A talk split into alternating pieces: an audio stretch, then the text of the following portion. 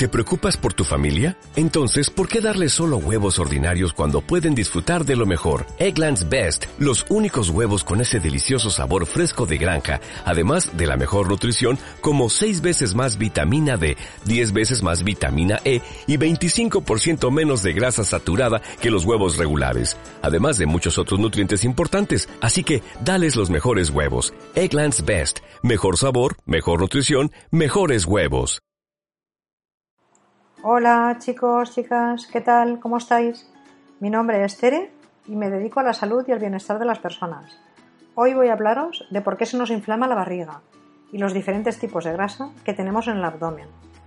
La barriga, por lo general, al levantarnos la tenemos plana y a medida que va pasando el día se nos va inflamando. Por intolerancias, mala alimentación, comer muy deprisa, beber poca agua. Las comidas que hacen que se te inflame la barriga, en general, suelen ser las harinas refinadas por el gluten, el trigo, el pan, las pastas, postres, bollería, alcohol, productos lácteos como la leche, el queso, la mantequilla. Haz del desayuno tu comida más grande y la cena la más ligera, y si puede ser dos horas antes de irte a dormir. La frase famosa de desayunar como un rey, comer como un príncipe y cenar como un mendigo es muy cierta, y aún os diré que en vez de hacer tres comidas copiosas es mejor cinco al día. Esto hace que comas menos. Intentar beber pocas bebidas con gas. Evitar mascar chicle. Esto hace que tengas gases. Comer despacio. Evitar hablar mientras comes.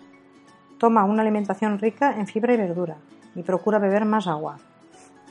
Si sometemos el cuerpo a niveles de estrés continuado y permanente, podemos tener graves problemas, malas digestiones, dolor abdominal, abdomen inflamado, sentir que nuestro cuerpo está mucho más cansado, incluso llegar a tener el colon irritable. Si estamos muy estresados porque estamos pasando una mala época, es muy bueno tomar infusiones relajantes, como manzanilla, jengibre, valeriana, y sobre todo hay que tomar conciencia y comer muy despacio. Al levantarte también es muy bueno tomar un vaso de agua tibia con limón, pues es alcalino. En tema de deporte, yo os recomiendo empezar poco a poco. Por ejemplo, tres días a la semana y cuando ya tengas el hábito ya es más fácil. Primero empezar con algo suave y después ya vas subiendo la intensidad, combinando ejercicios de fuerza y de cardio, acabando siempre con estiramientos, respiraciones para podernos relajar. Normalmente, cuando ves a personas con barriga redonda, son personas sedentarias, que tienen malos hábitos, que se han dejado de cuidar por cualquier motivo y no paran de engordar. Quemamos menos de lo que comemos, por tanto engordamos y esta es la causa de unos malos hábitos y de una mala calidad de vida. La grasa es un tejido necesario en el cuerpo, para muchos procesos hormonales, para proteger las articulaciones, para mantener nuestra temperatura, pero siempre hablando de la grasa saludable. El tipo de abdomen inflamado, este es más peligroso, pues deriva en colesterol alto, hipertensión, y puede llegar a sufrir dolencias cardíacas. Esto es, mala alimentación, falta de actividad física y sobre todo abusos de grasas saturadas. Muy importante, cambiar la alimentación, pasarnos a más cantidad de fruta y verdura, proteínas y grasas vegetales. Tener mucho cuidado con la sal, con los alimentos enlatados, procesados. Comer los hidratos por la mañana o hasta mediodía.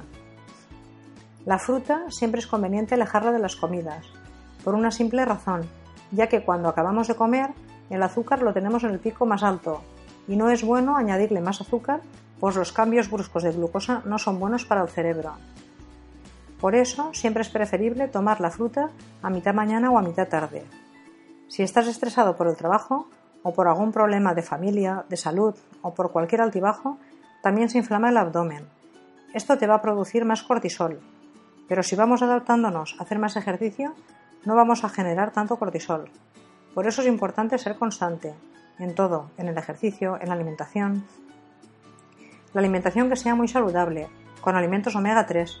La avena también es perfecta, te sacia y te hace sentir bien. Es muy importante descansar y dormir bien por la noche. Salir a dar paseos por la naturaleza. Leer libros de desarrollo personal. Esto funciona muy bien para la mente. Y si la mente está bien, no hay enfermedades, solo algún problema a resolver. La grasa subcutánea y la visceral se eliminan por la alimentación saludable y por el ejercicio. La fruta tomada por la noche podemos llegar a desarrollar un hígado graso.